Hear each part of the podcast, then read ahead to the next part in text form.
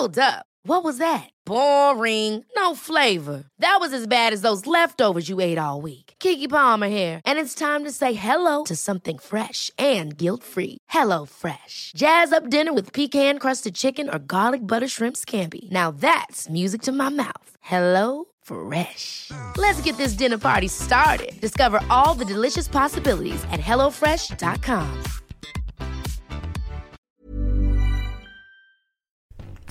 Bonjour à tous, c'est Bertrand, bienvenue dans ce nouvel épisode de mon podcast dédié à la création de contenu, aux créateurs de contenu, à ceux qui veulent s'exprimer sur internet, sur les réseaux sociaux, un petit peu partout, faire connaître leur contenu, se faire connaître, créer leur marque personnelle, vendre en ligne, je ne sais pas, je ne sais pas quels sont d'ailleurs vos projets. Euh, tout, tout ce que je vous raconte de toute façon trait à toutes ces thématiques-là, et je le dis souvent à mes étudiants, toutes ces thématiques-là sont liées entre elles, puisque n'importe qui sur Internet qui se connecte a la même capacité d'être quelqu'un qui peut consulter, quelqu'un qui peut parler et s'exprimer, diffuser des choses, mais aussi quelqu'un bah, qui peut vendre et bien sûr qui peut acheter. On a tous les mêmes euh, casquettes, on peut tout faire. C'est à nous de saisir les opportunités. Alors aujourd'hui, je dois vous prévenir, je ne sais pas si cet épisode euh, de podcast aura une réponse finale. Euh, c'est plutôt une réflexion, le lancement d'une discussion, vous voyez, les idées euh, viennent comme ça, qui part en fait d'une question intéressante, on, a commencé à en discuter avec Lionel l'autre jour, qui était de dire où placer son contenu? Peut-on le placer sur une plateforme? Que va-t-il devenir euh, Est-ce que c'est risqué Est-ce qu'on peut perdre son contenu Peut-on le placer sur Medium, par exemple Quel est l'avenir des plateformes Et même sa question était, euh, si je me, souviens bien exactement, c'était de dire est-ce que euh, est-ce qu'il peut mettre son contenu uniquement sur sur du Facebook, par exemple, juste faire des statuts ou des articles Facebook et faire finalement des liens bah, de Twitter vers Facebook, etc. Et puis n'avoir qu'une page de site où il n'y aurait que des liens vers ces différentes positions sur les réseaux sociaux. C'est ce qui se fait hein, sur certains euh, médias euh, purement réseaux sociaux qui se, comme ils se présentent. type Minute Buzz, AJ+, la chaîne web de Al Jazeera News par exemple. Mais bon, il y a des gens qui ont des moyens, qui ont des moyens importants. Et je ne sais pas si c'est souhaitable pour tout le monde. Je vous rappelle un petit peu l'écosystème que je détaille au fur et à mesure. Hein. On a trois grands piliers sur, de visibilité sur Internet. Le premier, c'est le web. C'est finalement se dire comment je fais pour être présent dans Google. Euh, la réponse qu'on a toujours, c'est avoir un nom de domaine, avoir un, site, un blog, une boutique ou quoi que ce soit, mais surtout avoir un endroit où on stocke le contenu. En fait, vous n'êtes même pas obligé d'avoir un nom de domaine, parce que si vous le mettez sur WordPress en gratuit, votre contenu il existe sur Internet. C'est juste que le jour où vous voulez vous déplacer, c'est un petit peu, euh, un petit peu pénible. Pouvez le mettre sur Medium d'ailleurs. Il y a beaucoup de gens qui, euh, qui le mettent sur Medium. je vous l'ai dit l'autre jour, j'entends des gens qui disent de toute façon Medium c'est le YouTube du texte. Bon, on sait pas trop où va Medium hein, pour l'instant.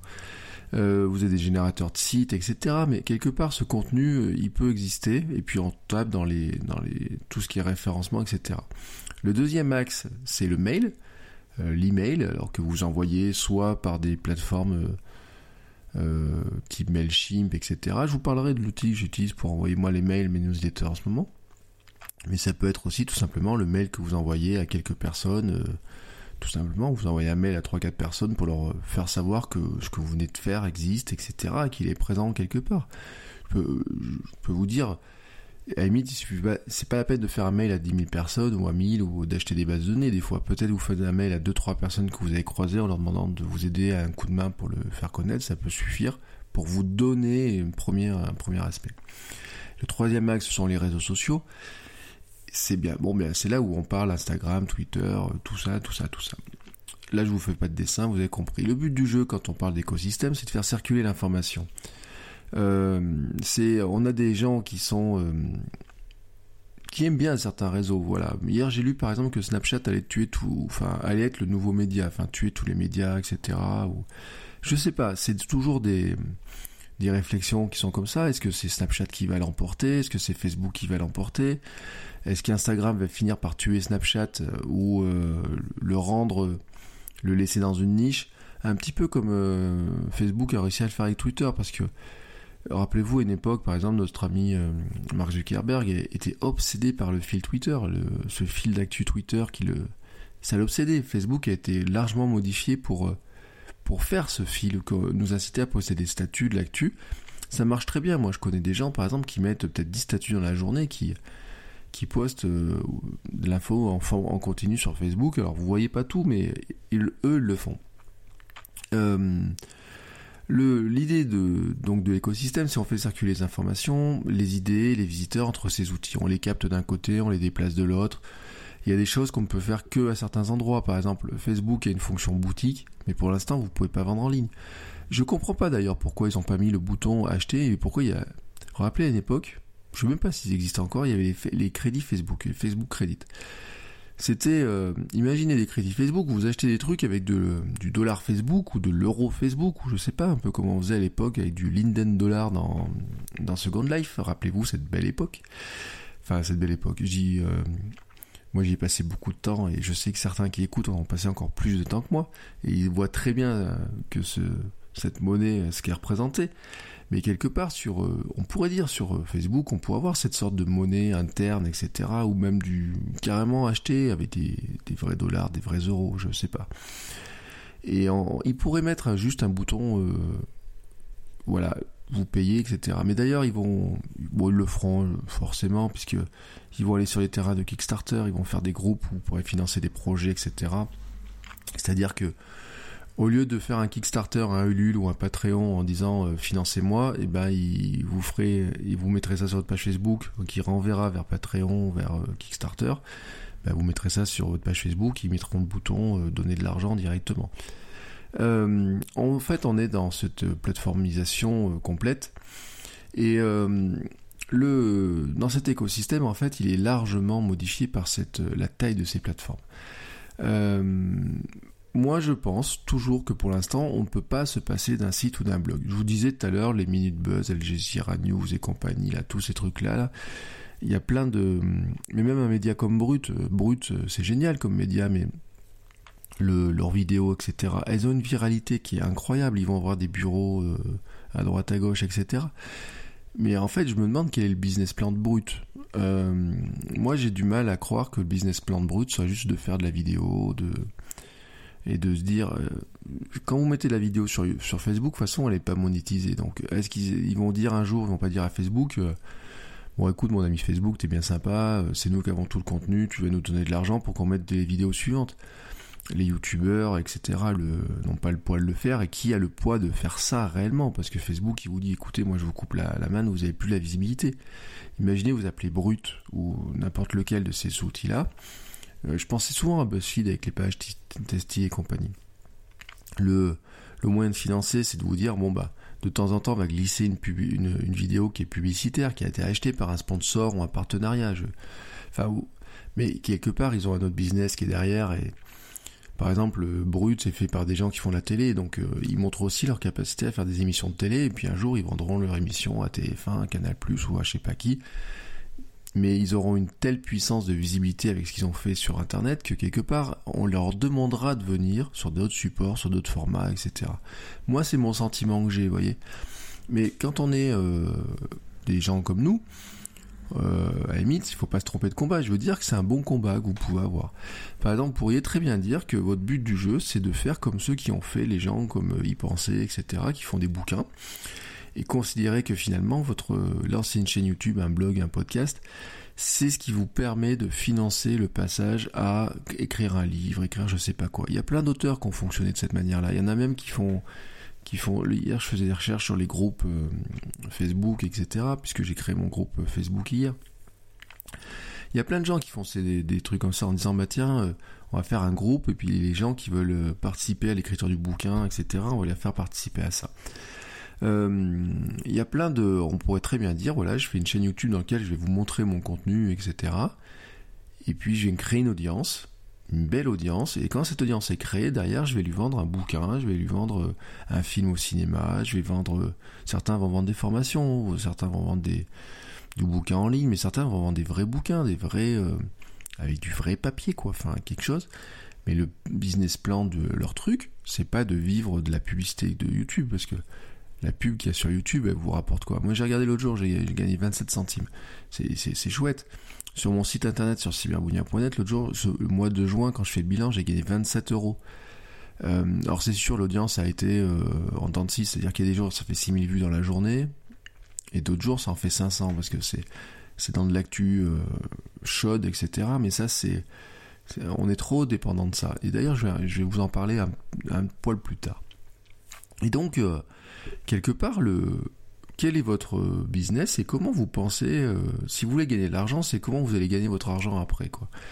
Si quelque part votre argent, quelque part si votre truc c'est de vendre du bouquin ou je sais pas quoi plus tard, vous pouvez créer une audience et la mettre n'importe où, la constituer n'importe où cette audience et vous dire ben, une fois que je l'aurai, euh, je la monétise non pas en lui vendant de la pub ou en lui vendant du, des trucs qui vont passer entre les mailles du filet, mais quelque part une fois que j'ai cette audience, je peux lui proposer n'importe quel produit derrière. C'est euh, les sociétés, les entreprises, en fait, les startups américaines, il y en a plein. Euh, celles qui sont dans les médias, dans les contenus, etc. On le voit beaucoup. Euh, si vous regardez des blogs comme les sociétés de CoSchedule, Delivery, Buffer, etc., regardez la qualité, le, contenu, la masse de contenu que ces gens-là produisent. Alors bien sûr, leur boulot à eux, c'est de vous faire des outils pour se faire connaître sur les réseaux sociaux, pour gérer du blog, etc. Mais c'est des, euh, c'est des gens qui créent d'abord une audience et ensuite derrière, vous revenez toujours chez eux, quoi. Quand vous cherchez des informations sur le domaine, vous finissez toujours par revenir chez eux. Et au bout d'un moment, bah, ce contenu-là qu'ils ont fait, ils vous le, ils le monétisent d'une autre manière. Mais je, je, je, regardais par exemple des gens aussi qui, par exemple, le, j'ai déjà donné l'exemple d'Erwan Manteour, l'ancien cycliste qui fait euh, Fit, euh, comment s'appelle? J'ai même perdu le nom. Qui fait des programmes de Fit Next, voilà, qui fait du euh, de la remise en forme, etc., des coachings en ligne avec des menus et autres. À un bout d'un moment, alors, il fait un contenu euh, régulier qui est très bonne qualité. Et au bout d'un moment, à force de revenir toujours sur ce contenu, il va vous dire, bon bah, si tu veux passer l'étape suivante, euh, tu t'abonnes, euh, puis c'est cher, hein, ça peut monter à 45 euros par mois, son histoire. Tu t'abonnes et tu auras tout le contenu qu'il y a derrière. Alors des fois c'est super bien, des fois c'est un peu déceptif. Moi j'étais abonné un mois à Fitnex, j'ai eu un, un mois gratuit au bout de dix jours, j'en étais, euh, j'étais euh, rincé quoi. Enfin, ça m'intéressait plus. Euh, il y a d'autres gens hein, comme ça que je sais qui il y a des trucs qui vous paraissent qui paraissent super intéressants vu l'extérieur et puis une fois qu'on est dedans on y trouve moins intéressant mais ça c'est c'est le jeu quoi euh, ça arrive à tout le monde. Hein. Moi, des fois, je suis sûr que je fais des formations, des cours, euh, les, étudiants ou les personnes formées qui en sortent, elles disent ouais, c'était pas si génial que ça. Et puis vous-même, peut-être qu'à la fin de ce podcast, vous allez dire mais merde, il m'a fait perdre mon temps. Voilà, c'est le jeu.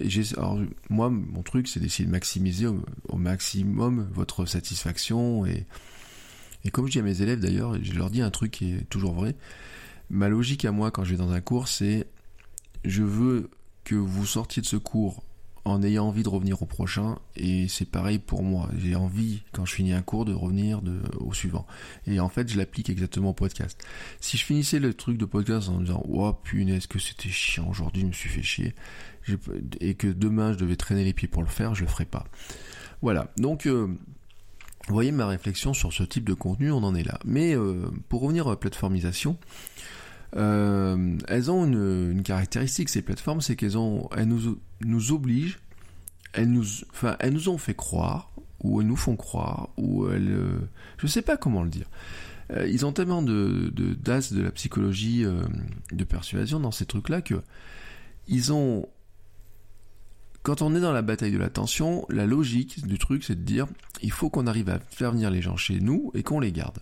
Alors, sur les plateformes du web telles que YouTube, Facebook, etc., le truc, et puis euh, regardez les dernières stats de YouTube, c'est euh, incroyable comme ça marche. Il y a 1,5 milliard de gens qui se connectent dessus, ou de contenu, je sais plus comment est la stat, mais de gens qui passent une heure par jour à regarder la vidéo sur YouTube.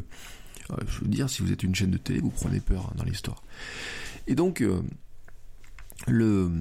ces, ces, plateformes, en fait, elles vous disent, eh ben, c'est chez nous que ça se passe, mettez tout chez nous, parce qu'on vous fournit de l'audience. C'est ce que vous dit Facebook. Vous dit, ben voilà, vous créez une page Facebook, vous avez 2 milliards de personnes. Hier, j'avais le petit message qui dit, on vous remercie, nous sommes 2 milliards, c'est grâce à vous. Euh, en fait, ils vous, disent voilà, il y a 2 milliards de personnes, vous pouvez leur parler à ces 2 milliards. Et euh, quand vous êtes sur les pages business de Facebook, ils vous disent un truc, ils vous disent vous en tant qu'entreprise, vous connaissez votre cible, votre business, nous, on connaît les gens à qui euh, qui sont intéressés potentiellement, et on va vous mettre en relation avec ces gens-là. Là, c'est la promesse. Et donc, quand on vous dit euh, chez Facebook, on vous dit, euh, parce que leur guerre, c'est, ils veulent bouffer YouTube. Faut pas se leurrer, hein, pour l'attention de la vidéo. Ils le savent que les gens veulent de la vidéo, etc.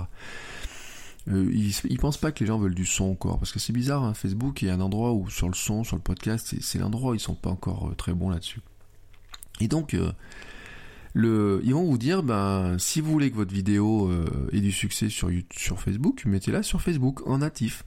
Parce que toute vidéo que vous mettez sur YouTube et que vous relayez sur Facebook, ça sera juste considéré comme un lien. Et dans l'algorithme de Facebook, dans les calculs d'algorithme, bah, un contenu natif chez Facebook a plus de succès, a plus de chances d'être vu qu'un contenu qui est lié vers l'extérieur. C'est pareil d'ailleurs, si vous mettez un article, vous avez la fonctionnalité article. Je parle pas des euh, comment s'appelle des statuts ni des anciennes notes. Je parle vraiment des articles. Vous savez, ça ressemble à on dirait du médium. Vous pouvez mettre une grande image en haut, des petites images à droite, à gauche, une vraie mise en page, etc. Qu'est-ce qu'ils font? Ils vont vous dire un jour, ils vont dire, bah, de toute façon, mettez votre contenu en article. Il aura plus de chances d'être vu que si vous mettez un article sur votre blog que vous relayez sur Facebook. Parce que chez eux, le contenu natif a plus de poids dans l'algorithme et dans le calcul que n'importe quel autre contenu. Et donc, euh, la logique de ça, c'est que quelque part, vous êtes coincé en vous disant, soit je mets mon contenu sur mon blog ou sur je sais pas où, et ensuite je fais connaître sur ces outils-là, en étant un peu dégradé, soit je joue le jeu et je mets mon contenu chez eux. Alors c'est on est dans un monde de duplication. C'est tout se duplique, tout se multiplie. Mais on joue le jeu de la multiplication. Moi, par exemple, quand je fais du vlog, j'ai une tendance à faire un truc, c'est de dire, bah, je mets ma vidéo sur euh, YouTube, et puis je vais mettre ma vidéo sur euh, Facebook en natif. Euh, alors des fois, il mis, je laisse la fin. Vous voyez, je m'emmerde, je m'emmerde pas parce que pourquoi? Parce que je me dis les gens, de toute façon, les 5 dernières secondes où normalement il y a la signature YouTube à la fin, ils la verront pas forcément. Euh, mais euh, ça se duplique. Et puis alors derrière, qu'est-ce qu'on va faire? Alors on va essayer de faire d'autres trucs. On va mettre des extraits sur Instagram. Si votre vidéo fait moins d'une minute, bon, vous la mettez entièrement sur Instagram. vous allez faire des snaps, etc. Donc on va multiplier. Par exemple, un billet de blog. Qu'est-ce qui se passe en ce moment sur les billets de blog? Eh ben on met un billet sur son blog et puis on dit bah tiens sur Medium euh, il y a de la vue. Alors on le met sur Medium. Et qu'est-ce qu'on fait sur Medium? On met un truc en disant ce contenu a été publié originalement sur mon blog. On réplique. Medium a un outil qui le fait d'ailleurs. Vous mettez l'URL de votre... Enfin je sais pas s'il marche encore d'ailleurs ce truc. Il y avait un moment où vous mettiez l'URL de votre euh, billet de blog et Medium veut vous l'aspirer. Et ensuite il vous le présentez directement chez vous, chez, euh, sur Medium. Mais bien sûr, la logique du médium, c'est pas leur logique à eux, c'est de dire mettez votre contenu prioritairement sur Medium. C'est pas la peine de le mettre ailleurs. Qu'est-ce qu'ils ont fait pour faire ça? Ils ont créé les publications avec un nom de domaine. Le nom de domaine était même gratuit. L'outil de migration de votre blog WordPress vers Medium était gratos. Alors maintenant, c'est 75 euros, je crois, la mise en place de la publication. Moi, j'ai une publication, c'est soulier.xyz. Il n'y a rien dessus. Franchement, je vous le dis, parce que Medium, ça fait quelques temps que j'ai pas mis des choses, mais il y a, par exemple, je vais mettre sur Medium un article de présentation du podcast. C'est logique, mais il est sur mon blog pour l'instant, mais je vais en faire un autre pour euh, spécifique à Medium. Voilà. Donc on est en train de dupliquer notre contenu. Euh, et puis je vous rajoute pas euh, sur LinkedIn. Et à LinkedIn, vous avez Pulse. Pulse, c'est pareil. C'est hier j'ai dit un article, un ou deux articles sur LinkedIn Pulse. C'est des choses qu'on trouverait sur un blog. Et d'ailleurs, les auteurs le mettent des fois certains sur leur blog. Alors ils ont une astuce un petit peu à la con. Par exemple, il y en a un, il a mis un il a mis un article et puis il a mis une citation d'une phrase en citation dans son billet sur LinkedIn avec la source et quand vous tapez sur la source, vous retombez sur un autre article de lui-même sur un autre site qui n'est pas encore le sien.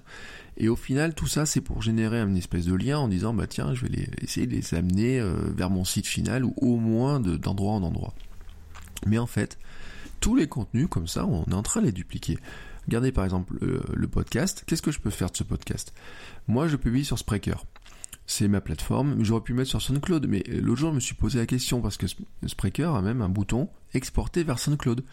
Mon outil que j'utilise à Hindenburg, il peut enregistrer directement sur SoundCloud, etc. Mais la question était de me dire si je mets sur SoundCloud, si j'écoute SoundCloud, il faudrait que je le mette chez eux parce qu'il aurait plus de succès.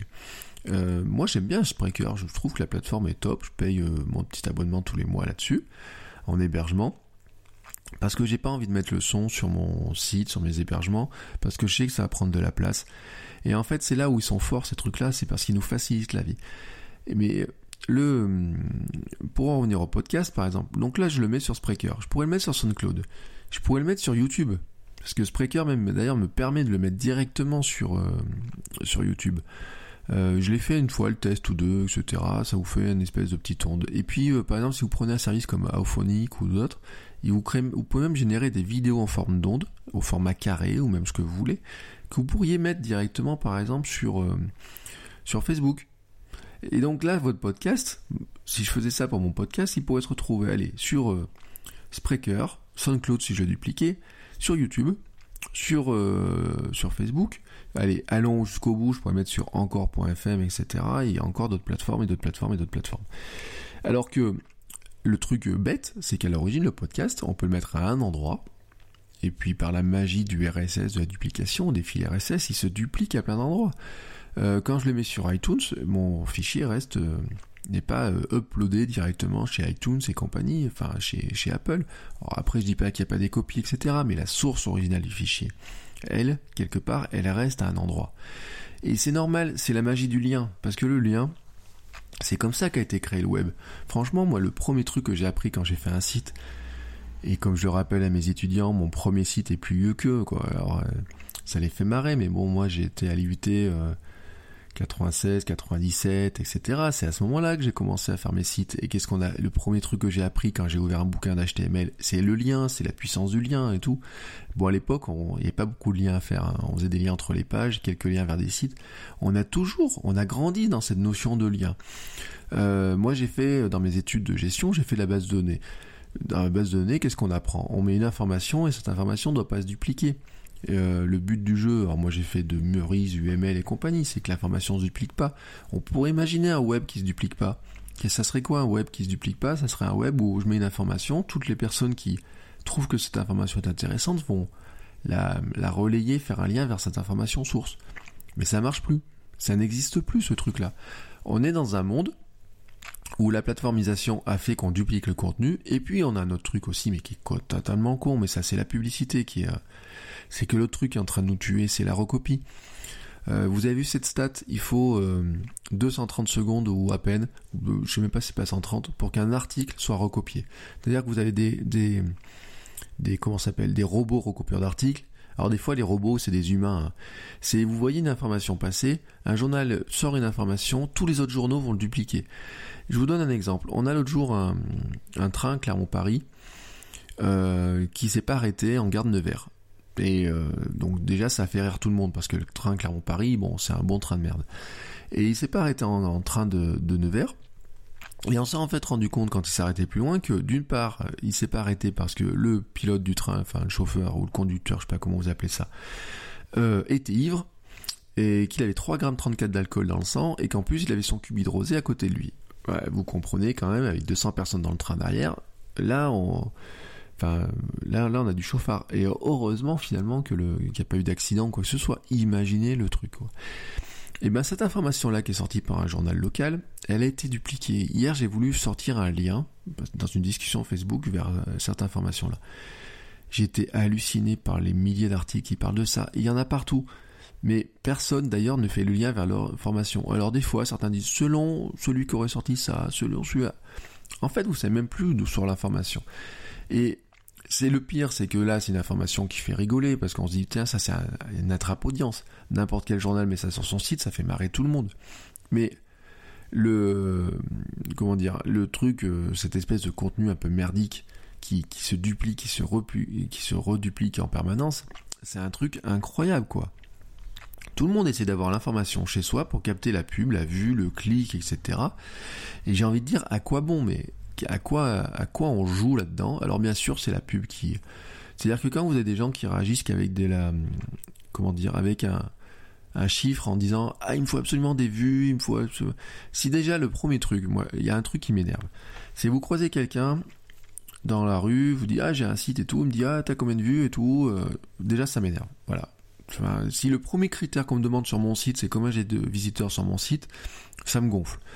Euh, hier, j'ai vu des, discussions sur Instagram. Vous avez vu que Instagram a démarré son, son programme chasseur de bots, de robots, de spammers, de trolls, etc. C'est l'intelligence artificielle derrière. Et qu'est-ce qui se passe? Eh ben, on, se rend compte que par exemple, si vous mettez votre photo avec un hashtag populaire, il y a moins de likes. Pourquoi? Parce qu'il n'y a pas les likes de tous ces robots automatiques, vous savez, des trucs qui vous aiment automatiquement, qui vous désaiment. Et j'en ai parlé l'autre jour dans un, épisode. Et ben forcément, si vous êtes dans un web de la stat, ça vous emmerde, ça vous fait chier, parce que au lieu d'avoir 100 j'aime sur une photo, vous vous retrouvez avec 30. Et bien, il y avait une réflexion dans un groupe, j'ai vu ça, il disait, ah ouais, mais c'est pas terrible, hein, parce que moi, quand je vais voir mes annonceurs, euh, j'ai pas le bon nombre de personnes. Mais c'est pareil, j'ai vu des petites influenceuses à une époque qui disaient, euh, mais pourquoi vous aimez pas mes photos? Pourquoi j'ai 50 000 abonnés et que j'ai que 3 000 likes sur mes photos?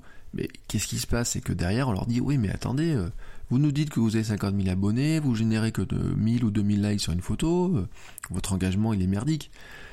Et on est là-dedans, quoi. On est dans cette espèce de truc à la con. Alors, qu'est-ce qui se passe pour la presse, euh, la, presse en ligne notamment? C'est qu'ils répliquent l'information, ils répliquent, ils répliquent, ils répliquent. Alors, des fois, ils la répliquent euh, avec des erreurs. Hier, vous avez, enfin, je dis hier, bah, si vous l'écoutez que dans quelques jours, vous, c'est l'histoire du code de la route, là, la, rumeur sur le code de la route qui change au 1er juillet avec des choses qui semblent aberrantes. C'est parti comme une traînée de poudre, on sait même plus quelle est l'information. Même la gendarmerie, quand ils mettent un communiqué de presse, on sait plus ce qui est vrai et ce qui est faux. Bref, c'est la merde. Euh, excusez-moi pour cet envolé là comme ça, mais euh, je vous l'ai dit, je sais pas où cet épisode euh, où, il, où il va se finir, parce que bon, c'est pas le truc que j'ai moi en tête du web tel que tel que je tel que j'ai connu, etc. Et euh, je veux pas faire le vieux con, le vieux rabat-joie, mais moi ma croyance c'est pas ça. Je vous l'ai dit, moi, j'ai été élevé dans le, enfin j'ai été élevé, j'ai grandi avec des bases de données en me disant, euh, il y a une information quelque part et on va la, si elle nous plaît, on va faire un lien vers elle. Je vous l'ai dit dans un, je crois que c'est un des premiers épisodes, je crois à la puissance du lien, je crois à la euh, comment dire il faut qu'on apprenne à citer les gens plutôt que de, redupliquer ce qui, de dupliquer ce qu'ils font que, que le traduire euh, systématiquement. Le traduire je dis, enfin le traduire en disant c'est une traduction de telle source c'est une bonne chose. Mais le traduire sans dire que c'est une traduction sans dire la source etc quelque part on est dans la on est dans la mouise quoi. Euh, donc je crois à la puissance du lien, je crois du contenu original, vous voyez, je crois du contenu de qualité, au contenu J'aime bien le contenu froid aussi, vous voyez, le contenu qu'on peut faire vivre longtemps. Voilà. Je crois aussi à un truc au contenu euh, de qu'on peut mettre à jour petit à petit. C'est un truc que j'ai commencé à faire sur Cyberbounia depuis, euh, je crois que ça fait deux ans que je travaille comme ça maintenant. C'est au lieu de dire, parce que ça c'est un autre truc qui m'énerve dans la presse. Au lieu de dire, imaginons j'ai un match euh, de rugby. J'ai le avant, pendant, après. Qu'est-ce qui va se passer? Je vais faire un article, des articles avant, article pendant avec les lives article après avec toutes les réactions. Et je vois des trucs qui m'énervent, c'est que par exemple on se retrouve avec des articles de presse où il y a trois lignes euh, avec juste le score, il faut un autre article, trois autres lignes, un autre article. Euh, en tant que lecteur, ça m'emmerde. Mais je comprends leur logique. Voilà, je passe d'un article à l'autre, je fais de la page vue, etc. Moi, en tant que lecteur, ça m'emmerde. Alors, qu'est-ce que j'ai fait sur mon sur J'ai fait de l'article de référence. Je crois en fait à ces pages de référence, c'est-à-dire que sur une seule page, vous trouvez tout le avant, le, résumé du match, le après, ça évolue au fur et à mesure. Mais bien sûr, c'est un truc qui me pénalise. Parce que quelque part, quand on regarde mes stats, au lieu de faire euh, une personne vient voir une information et voit 10 pages, euh, etc., je me retrouve avec une personne voit une page. Alors on me dit, oui, vous n'avez pas beaucoup de pages vues par rapport à un nouveau nombre de visiteurs. Oui, mais j'ai de la satisfaction des gens. Quand je demande aux gens, ils me disent, ah tiens, c'est cool, on n'a pas cherché 10 fois l'information, on l'a à un seul endroit. Euh, voilà, on a un festival qui vient de se terminer à Clermont, euh, s'appelle Europavox. Ça fait la conférence de presse d'Europavox, on l'a eu il y a six mois. J'aurais pu faire tous les mois, toutes les semaines des nouveaux articles, et on va voir ci, on va voir ça, on va voir ça, etc. Et à la fin, on fait que des liens vers les autres pages, etc. Mais au bout d'un moment, il y a un truc qui se dit, bah, je fais un article dessus, je ferai évoluer au fur et à mesure. Qu'est-ce qu'on fait là-dedans? On fait ce qu'on appelle des pages de référence. Des pages qui ont de l'autorité. Vous savez, cette notion, j'en ai parlé hier de pages d'autorité, de référence enfin de l'autorité au global. Mais on pourrait avoir des pages de référence qui ont de l'autorité, etc. Ça, il faudra que je revienne sur ce sujet-là. Donc je crois à ce contenu qui est un petit peu ciselé, etc. Et je ne sais pas si vous connaissez euh, Gary Vaynerchuk. qui a écrit un bouquin qui s'appelle Jab Jab Jab Right Hook. Donc c'est des petits jabs hein, pour garder le contact et crochet droit pour mettre les, gens KO. Je, sais que ces contenus-là, en fait, on a deux types de contenus quand on... Lui, il le dit par en disant voilà, on a des petits contenus euh, qui vous permettent de garder le contact, et puis de temps en temps, vous allez sortir une vraie information, celle qui va vendre les choses, celle qui un vrai gros truc quoi. Euh, mettez-vous sur les réseaux sociaux de Gary Vaynerchuk, vous allez voir la réplication de contenu, les il vous fait un podcast d'une heure et puis il va prendre plein de petites séquences, il va prendre des trucs, il les filme en permanence. C'est du euh, enfin là c'est de il a une grosse équipe hein, pour faire ça. Et euh, c'est vrai que c'est un, système, moi je le, dis toujours, on peut faire plein de petits contenus pour garder le contact, etc. Et puis un vrai bon contenu qui vous fout une belle droite dans la gueule de, temps en temps, et quand les gens le lisent, ils disent oh, putain c'est le truc qu'il fallait absolument, voilà. Ça, je suis content de l'avoir lu un jour. Euh, l'article par exemple, euh, j'ai mis dans ma newsletter le truc, le truc sur les 1000 vrais fans. Quand vous lisez ce truc-là, des 1000 vrais fans, vous dites putain mais effectivement c'est le truc qu'il me fallait quoi. C'est c'est la réflexion exacte de et ça date c'est vieux quoi hein, le, ce truc là et en fait il y a plein d'articles comme ça. Mais pour que les gens se fassent connaître il faut mettre des petits articles. Alors comment on est rentré dans cette ère-là Bien sûr, il y aura un moyen de se dire, bah, je me fais chier, enfin, me fais chier, pardon, excusez-moi pour le terme, mais je, je, me, je, passe du temps pour faire un superbe article, mais j'ai toujours peur qu'il soit répliqué par quelqu'un, etc. L'autre jour, je disais euh, un article, le journal local, euh, le gars me disait, ils sont en train d'investir dans des outils qui vont bloquer les robots aspirateurs de contenu. Parce qu'il y a des gars, des petits malins dans le monde hein, qui ont compris le système, dans cette réplication de contenu, c'est vous sortez un bel article sur votre site, ils le répliquent, ils vont l'absorber, ils vont le mettre sur la plateforme à eux, ils vont vendre l'accès à ce contenu qui est gratuit chez vous. Alors qu'est-ce qui se passe? Euh, il y a des gens qui sont en train d'être obligés d'investir dans des plateformes qui vont sécuriser ce contenu-là, qui vont le laisser gratuit mais le sécuriser. J'ai lu aussi l'autre jour des gens qui disaient, bah, de toute façon, il faudrait mettre tout le contenu derrière, le du, derrière un paywall, que tout soit payant.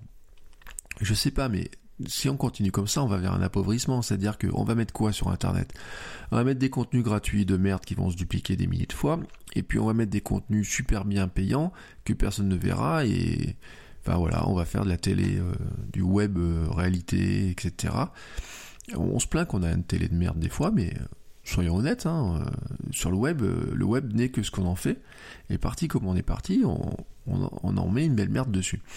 Donc moi, vous avez compris que c'est pas trop ma logique. Et puis, je pense que d'ailleurs, ça va pas être votre logique. Moi, je crois donc à ce beau contenu, ce contenu de qualité. Mais quelque part, il faut le faire connaître. Et c'est là où on est coincé. Parce que euh, ces plateformes, eh ben, elles nous facilitent la vie en plus. Enfin, d'une part, elles vous aident à vous faire connaître, soi-disant, et en plus, elles vous facilitent la vie. Rappelez-vous l'époque où vous mettiez une vidéo en ligne sans YouTube. Alors, euh, les plus jeunes d'entre vous, ceux qui l'ont jamais fait, ne peuvent pas savoir, mais moi, les premières vidéos sur YouTube, avant YouTube, avant Dailymotion, puisqu'ils sont nés, euh, Dailymotion est né juste avant YouTube, comment on faisait? Il fallait un logiciel pour encoder les vidéos. Alors à l'époque sur Windows, euh, on avait Windows, je je sais plus comment ça s'appelait là. voyez, j'ai même perdu le nom on mettait ça, il fallait prévoir, dire ah mais il me faut un format en 3GP pour ça, un format tac tac tac, quels sont les Maintenant, vous balancez votre, votre, vous exportez votre vidéo, vous la faites même sur l'iPhone, etc., sur un smartphone, vous la mettez euh, sur YouTube et YouTube se charge du reste. Bien sûr, ça a un prix, c'est que c'est lui qui chope le, pognon, quoi, hein, la, publicité, etc. D'ailleurs, je suis pas sûr. Je, me pose une question. Je me demande. Ça, YouTube, il y a YouTube Red, qui est le concept de dire euh, on paye pour ne pas voir les pubs en tant que personne qui visionne les, euh, vidéos. Et je me demande d'ailleurs si on pourrait pas ne pas payer nous en tant que créateur, de contenu pour que nos vidéos soient sans publicité. Ou euh, Enfin voilà, enfin, c'est une question que je me pose d'ailleurs. Je suis sûr qu'il y a des gens qui seraient intéressés. Et l'autre truc, ça serait de dire que de la publicité qu'on met nous. Enfin voilà, je sais pas. Vous voyez, mais c'est une réflexion que, je m'étais faite comme ça. Donc euh, voilà, le monde de YouTube, avec euh, YouTube, c'est quand même vachement pratique de mettre une vidéo. On se, se casse plus la tête de savoir comment ça a marché, si ça a bien marché, etc. Je vais quand même vous raconter une expérience. Il fut une époque où toutes les vidéos de Cyberbunia étaient hébergées sur une plateforme qui s'appelle blip.tv, qui a totalement changé. Et ils faisaient de l'hébergement, donc je payais 9 euh, euros par mois pour avoir mes vidéos hébergées. Et un jour, bah, blip.tv, ils ont dit, bah, on change de modèle, on ils ont tout fermé. Et j'ai perdu des, je crois qu'il y avait plus d'une centaine de vidéos qui étaient sur blip.tv. Alors j'ai toujours les sources. Mais maintenant, le jeu, c'est qu'il faudrait que j'aille prendre toutes les vidéos, que je les remette toutes sur YouTube, que je les redate, que je remette les articles, que je remodifie tous mes articles, ces vidéos étaient référencées. C'est un travail super long que j'ai pas forcément fait. je vais le faire sur, j'ai fait sur certains articles, etc., mais pas sur tout, quoi. Donc, bien sûr, euh, quand vous mettez vos vidéos sur YouTube, gardez aussi une copie. Mais c'est pareil hein, sur SoundCloud pour le son, sur Spreaker pour les podcasts, ou sur Libsyn, ou enfin il y en a plein pour les podcasts. Gardez les... Euh, c'est pratique, n'empêche, hein, c'est vrai, moi je, le dis. Hein. Imaginez la facilité. Enfin, ceux qui font du streetcast le savent.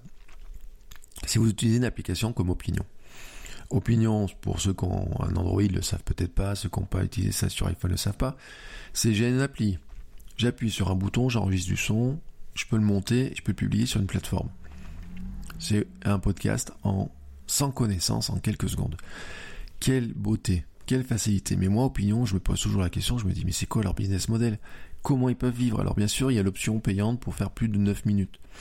Mais moi, je dis opinion, c'est une plateforme qui mériterait d'être payante. C'est-à-dire que leur outil est super bien, mais je pense qu'un jour, euh, si tout le monde se met à utiliser ça, à mettre sur leur serveur, comment ils font pour vivre? Alors en plus, il y aurait des fonctions, par exemple de l'embed et compagnie, enfin, il manque des fonctions. Mais là, c'est beau quoi. J'ai même pas, je sais même pas opinion dans quel format le son est enregistré, ce qu'il en fait. Par exemple, moi, sur, j'enregistre avec euh, une application qui s'appelle Ferrit. Ça part par Ophonic qui me traite ça, etc., qui me fait des fichiers et autres. Mais techniquement, ils peuvent me poser plein de questions techniques, à la limite. Si j'ai pas de connaissances, je m'en moque. C'est je prends mon, j'enregistre mon son, je le publie directement sur une plateforme. Derrière, ils me mettent un lien pour partager ça sur Twitter. Ils mettent des, formats pour mettre à droite, à gauche, etc. Enfin, vous voyez, c'est, euh, on est quand même dans un truc où les outils nous facilitent la vie. Mais quelque part, les plateformes aussi, elles ont euh, leurs contraintes, c'est que certes elles nous facilitent la vie, mais il faut pas oublier qu'ils sont, ils sont maîtres chez eux, c'est eux qui font ce qu'ils veulent. Hier, je voyais des gens qui se plaignaient des nouvelles règles de, YouTube, enfin nouvelles règles. Vous savez, YouTube, ils veulent mettre, euh, ça fait des années que la vidéo verticale marche chez YouTube. Moi, j'en montre à mes, euh, mes étudiants, aux personnes que je forme, je dis, mettre une vidéo verticale sur YouTube, c'est, ça va, sauf que le lecteur de YouTube, autant sur smartphone, il passe bien autant sur euh, ordinateur il passe pas. Donc euh, YouTube est en train de changer ses interfaces, autant sur mobile que sur desktop, pour arriver à, gérer ça. Et donc il y a des gens qui disent ah ouais mais alors s'ils se mettent à adapter la vidéo, moi j'ai chiadé ma vidéo pour qu'elle soit belle en 16 neuvième ou belle en verticale, etc. Et c'est eux qui vont choisir, suivant l'orientation du téléphone de la personne autour de son écran, s'ils la mettent, si ma vidéo 16 neuvième, ils la mettent en verticale ou quoi que ce soit. Et, donc ça le faisait chier. Et ben, mais je comprends que ça, que ça soit chiant. Mais euh, c'est YouTube, hein, il les met chez lui. Hein. Et donc euh, les plateformes, on en est là. On en est à dire, et ben ils sont mettre chez eux. Alors, pour revenir à ma question de base, cette histoire de où est-ce qu'on met son contenu? Euh, moi, je suis un vieux de la vieille et j'aime bien maîtriser la donnée et je pense quand même que c'est pas mal que certains de nos contenus on les ait à soi sur son propre site, un endroit où on maîtrise tout de A à Z. Euh, c'est con, mais euh, avoir un endroit où on stocke ces images sources, même si derrière elles vont se dupliquer, se répliquer sur des sur du Cloudflare, sur enfin tous ces outils-là de comment s'appelle? Des outils de distribution de contenu qui facilitent un petit peu la diffusion du contenu. Euh, je parle pas des médiums, etc. Je parle vraiment des outils techniques qui vont répliquer le je parle là pour les moins techniciens de tous, ce qu'on appelle les CDN, c'est-à-dire que mon image est stockée en France, mais pour un Américain, euh, le CDN va la dupliquer aux États-Unis pour qu'elle soit plus proche de lui. Euh, moi, je, crois à ce truc-là de, dire j'ai un site, etc. Alors, j'ai oublié un truc d'ailleurs, d'ailleurs sur la plateformisation, etc. Sur l'histoire de ce contenu unique. Là, il y, en a, y en a un autre qui déconne hein, dans l'histoire, c'est Google. Hein. Euh, soyons honnêtes, hein, Google, on peut dire tout ce qu'on veut ça, je comprends pas qu'ils aient pas réglé depuis euh, des années cette histoire du, du contenu euh, canonique, etc. Quel est le premier à émettre l'information, quoi. Euh, là, je, avec la puissance de calcul qu'ils ont, enfin, au lieu de faire des bagnoles autonomes ou je sais pas quoi, mais régler ce putain de problème, quoi. Enfin, il y a un moment donné, si moi je sors un billet sur mon blog, ils sont capables de le voir à quel moment je le mets. Pourquoi est-ce qu'il y a un mec derrière qui arrive qui va me le dupliquer, qui va le recopier, etc., sortirait premier devant moi sur un contenu que moi j'ai publié. Ben, si, tant qu'ils n'ont pas réglé ce problème-là, à limite, j'ai envie de vous dire, euh, ils régleront pas le problème de la presse qui. Alors après, vous pouvez toujours dire, mais ils ont reformaté le contenu, etc. J'arrive pas à comprendre qu'avec la puissance de calcul qu'ils aient, ils n'arrivent pas à dire le premier à avoir émis une information, c'est telle personne. Et que quand vous fassiez une recherche sur mon euh, conducteur bourré qui conduit le TGV, enfin le, nous c'est pas un TGV, c'est un intercité, euh, c'est un tortillard quoi. Ben, c'est le tel journal qui a sorti le premier l'information. Après tel journal l'a mis en avant, tel journal l'a mis en valeur, etc. C'est là où finalement l'être humain a encore peut-être une place. On parlera de la curation dans les jours qui viennent. Mais euh, euh, Google aussi joue le jeu de ça. Quoi. Si vous il suffit d'avoir un site, euh, enfin il suffit. C'est un sacré boulot. Hein. si vous avez un site optimisé SEO et compagnie pour le référencement, pour tout ça, et qu'il suffit de sortir d'avoir un site super optimisé pour sortir premier, celui euh, devant le mec qui sort l'information mais qui est moins optimisé, c'est euh, ça, craint quoi. Je vous rappelle quand même que l'idée qu'il y avait derrière YouTube, euh, derrière Google, pardon, mais YouTube appartient à Google, je mélange un peu tout. c'était quand même de dire, si on y réfléchit, quand je fais un lien vers un article pour pour Google, c'est un like, ce serait un j'aime. Par exemple, sur mon blog, je mets un lien vers un article vers un autre blog. Je dis à Google, je dis cet article mérite le détour. C'est comme un j'aime ou un partage en Facebook. Ça a la même valeur, c'est un vote. Je vote pour ce contenu. Et euh, si tant que ça, ça marchait bien, eh ben on était sûr, il y a un contenu à un endroit. Et dans la blogosphère, c'est ce qui se faisait beaucoup, si on faisait des liens vers d'autres choses, etc. Il y avait tout un tas de systèmes qui permettaient de le faire. Et c'était, on votait pour des contenus intéressants. Maintenant, qu'est-ce qu'on fait? Bon, au lieu de voter, on fait un duplicata, etc. Et c'est là, voilà. Bon. Allez, vous avez compris que c'est un sujet qui m'énerve un peu, et je suis parti un petit peu loin de ce que je voulais. Mais c'est aussi ça le bonheur du podcast. Euh, donc je disais personnellement, moi je suis pour, je suis un vieux de la vieille. On peut travailler avec des sites sans base de données, quel que soit le site, mais j'aime bien me dire que quelque part, l'information que je publie sur Internet, la, quintessence, la, plus, la plus belle partie de ce contenu-là, il est quand même stocké à des endroits où il y a deux choses. Soit c'est chez moi avec un hébergement que je paye avec mes contenus et je peux récupérer les sauvegardes à tout moment. Soit je le mets sur des plateformes où je suis assuré de pouvoir récupérer le contenu. Ce qui n'est pas le cas de nos amis Facebook, ce qui n'est pas le cas de certaines plateformes. Ce qui est le cas de d'autres. Si vous êtes chez WordPress.com, pouvez toujours exporter votre contenu. Chez Medium, je crois qu'il y a un export. Comme faisait remarquer Lionel dans la discussion qu'on a eu l'autre jour, on a le problème de l'interactivité. On récupère pas les commentaires, etc. Mais on a d'autres plateformes où on pourrait mettre son contenu. Par exemple, des vidéos de formation, on peut les mettre sur Teachable ou je sais pas où, etc. Sur plein de plateformes. Mais quelque part, l'essentiel, c'est de se dire, vous avez votre contenu de base. Qu'est-ce qui se passe si la plateforme ferme? Qu'est-ce qui se passe? Le nom de domaine, c'est là l'avantage qu'il a, la beauté du nom de domaine si un jour, euh, alors je sais pas si ça va fermer un jour, hein, mais vous voyez, moi par exemple, mon blog a tourné pendant des années sur WordPress, maintenant je l'ai passé sur Ghost.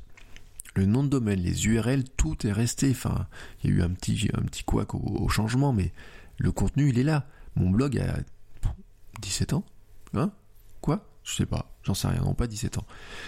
Euh, mais le contenu, euh, oh, il faudra que je regarde. Merde. Excusez-moi, je me pose la question. Vous voyez, je sais plus combien l'âge de mon premier billet de blog qui à l'époque s'appelait pas blog d'ailleurs. Euh, mais ce contenu-là, il est toujours là. Et alors on pourrait dire, ouais, ça fait, pourrait faire de l'archéologie, quoi. On pourrait aller rechercher des trucs. Enfin, il y a des trucs, je me dis. Euh, euh, j'ai lu un article hier sur les, les xéniales. Vous savez, si vous êtes xénial, c'est vous êtes né dans les années fin 70, début 80. Vous avez grandi sans Internet et vous pouvez plus vivre sans. C'est exactement ce qu'on est en train de faire. Et euh, ça se trouve sur mon blog, en cherchant, il se pourrait que j'ai marqué un jour, tiens, je me suis inscrit dans un nouveau site qui, qui a l'air sympa, c'est Facebook. Une fois, je cherche, ça y est pas. Mais ça, je peux le faire parce que le contenu, bah, il est chez moi, il m'appartient, et puis je m'amuse avec, etc.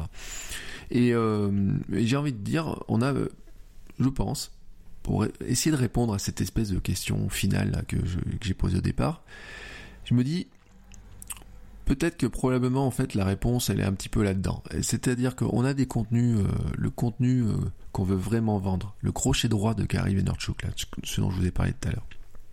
Ce contenu-là, moi je trouve qu'il devrait être chez nous.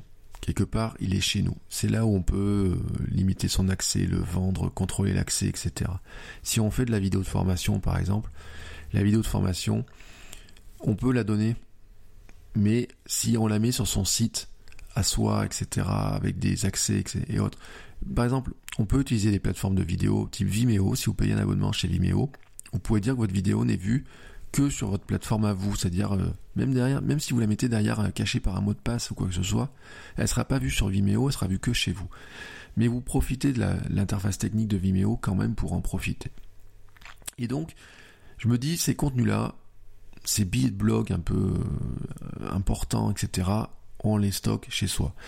Et ce qu'on va stocker un petit peu autour, eh ben c'est des contenus qui ont peut-être moins de durée de vie. C'est hier j'ai mis sur une story Instagram, j'ai mis euh, une photo de moi en train de manger de la glace et ma casquette sur la tête à 22h dans la télé. C'est euh, c'est euh, des petits bouts de contenu, des, petites stories qui n'ont pas de valeur, etc. C'est voilà, c'est ces types de contenus là. même de la photo Instagram, moi, la photo Instagram, quand elle est belle, je la réplique chez moi, je la remets dans, mon blog, je mets une sélection de mes photos, etc. Mais il y a des photos qui n'ont pas de valeur. Enfin, pas de valeur. Je les aime bien, mais je sais pas si elles auraient de la valeur. Si je devais faire le best-of de mes 100 photos de l'année, euh, vous voyez, enfin, ou même, enfin, allez, partons sur 100. Euh, y quelques-unes là-dedans, enfin, voilà, mais toutes mes photos Instagram, euh, j'estime qu'elles sont pas toutes de la valeur, etc. Et celles qui sont dans les stories encore moins. Et sur Snapchat, d'ailleurs, c'est la grande force de Snapchat, c'est de se dire on met un contenu éphémère qui va disparaître. Si c'est un contenu qui a de mauvaise qualité, il sera de mauvaise qualité, mais il va disparaître.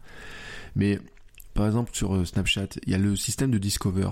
Euh, Snapchat demande aux gens de si par exemple si vous êtes le monde, l'équipe ou quoi que ce soit, vous voulez faire du contenu pour Discover, la partie actu, il faut quand même avoir 8 personnes dans votre équipe pour faire ce contenu-là. Donc imaginez investissement quoi.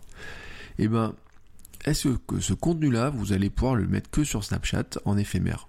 Moi, sincèrement, je trouve que c'est euh, un piège à con de la plateforme. Euh, et j'espère d'ailleurs que les équipes du monde, etc., peuvent le mettre ailleurs. Mais j'en sais rien, je sais pas. Enfin bref, nous quand on est tout petit à côté de ça, ce jeu à la con, euh, je trouve qu'on peut pas le jouer et qu'on peut pas euh, vraiment le jouer parce que dans le temps, si je m'amuse à mettre tous mes articles sur, euh, sur Facebook articles, c'est sympa, hein, ça marche bien, etc. Je les ai utilisés. Mais par exemple, moi, je les ai utilisés en me disant, bah tiens, je refais un qui va faire des liens vers mon blog. Ouais, le fonctionnement de l'information, circulation, etc. Euh, travailler un peu le référencement, enfin cette notion-là. Voilà. Euh, mon, mon, mon, mon, truc à moi, voilà, c'est ça, c'est de dire, on a des contenus, ceux qui nous tiennent à cœur, etc., ceux qui ont vraiment de la valeur, on les stocke chez nous sur des plateformes où on peut récupérer l'information, on a les sources, etc. Et on les met surtout à un endroit où on aura un nom de domaine. C'est-à-dire que le jour où j'ai envie de changer de plateforme, à limite, je les déplace c'est euh, le nom de domaine pour moi, je vous l'ai dit, c'est la base euh, parce que c'est là-dessus qu'on va mettre le, qu'on peut déplacer, qu'on peut en faire ce qu'on veut. Avoir la maîtrise de nos informations, c'est quand même super génial, hein, avouez-le. Euh, on n'en est pas encore à l'époque. dans l'époque, on aura des, réseaux sociaux décentralisés où chacun, chaque contenu qu'on met sur un réseau social nous appartiendra.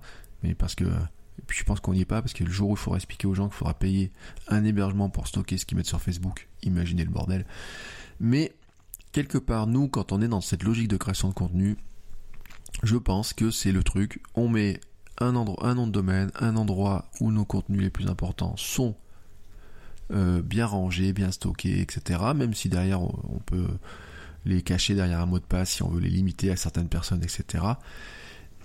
Mais c'est ma, c'est ma logique. Voilà ma conclusion. Ben, vous voyez, je sais pas si j'arriverai à une conclusion. Je me suis un petit peu, euh, vous voyez, c'est un sujet qui me tient à cœur quand même, un bordel. Hein. Je pensais partir sur un épisode un peu court, puis euh, oh là, le temps passe, etc. On est à 48 minutes.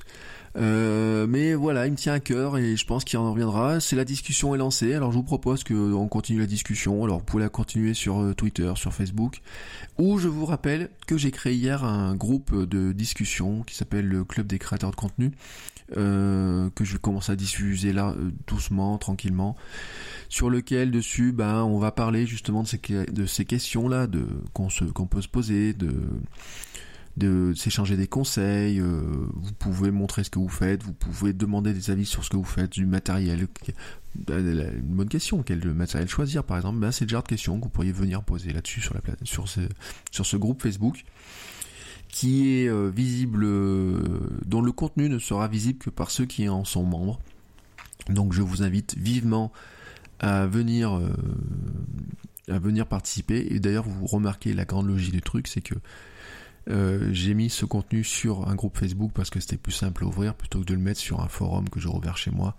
Mais c'est pour une question de facilité, là encore. Mais euh, c'est, je suis pas certain de la durée de vie à long terme pour l'instant de cette communauté. C'est un essai. On verra dans le temps si ça se développe et ce qu'il faut, euh, ce qu'il faut en faire par la suite. Voilà. Sur ce, cet épisode se termine. C'était un épisode un poil confus, un poil enflammé sur certains sujets, mais je pense qu'il me qui me correspond bien parce que j'avais besoin de réfléchir et euh, je remercie Lionel pour cette bonne question très pertinente. Vous voyez, ça, il me l'a posé vendredi, je crois, qui m'a travaillé la tête un bout du un bout du week-end. Euh, puisque là j'enregistre lundi hein, pour euh, ceux qui sont pas qui qui l'entendent pas au jour le jour donc vous voyez ça fait trois jours que ce truc là me tourne dans la tête mais en fait ça fait beaucoup plus longtemps que ça me tourne dans la tête et donc maintenant je vais appuyer sur le bouton arrêter je vous souhaite à tous une très très très belle journée une belle fin de journée sur le moment où vous écoutez ça N'hésitez pas à me poser des questions. Je vous mets tous les liens, toutes les notes de l'émission dessous. Enfin, tous les liens sont dans les notes de l'émission. Et je vous dis à demain pour un nouvel épisode de ce podcast. Allez, ciao ciao, portez-vous bien, créez du contenu. Salut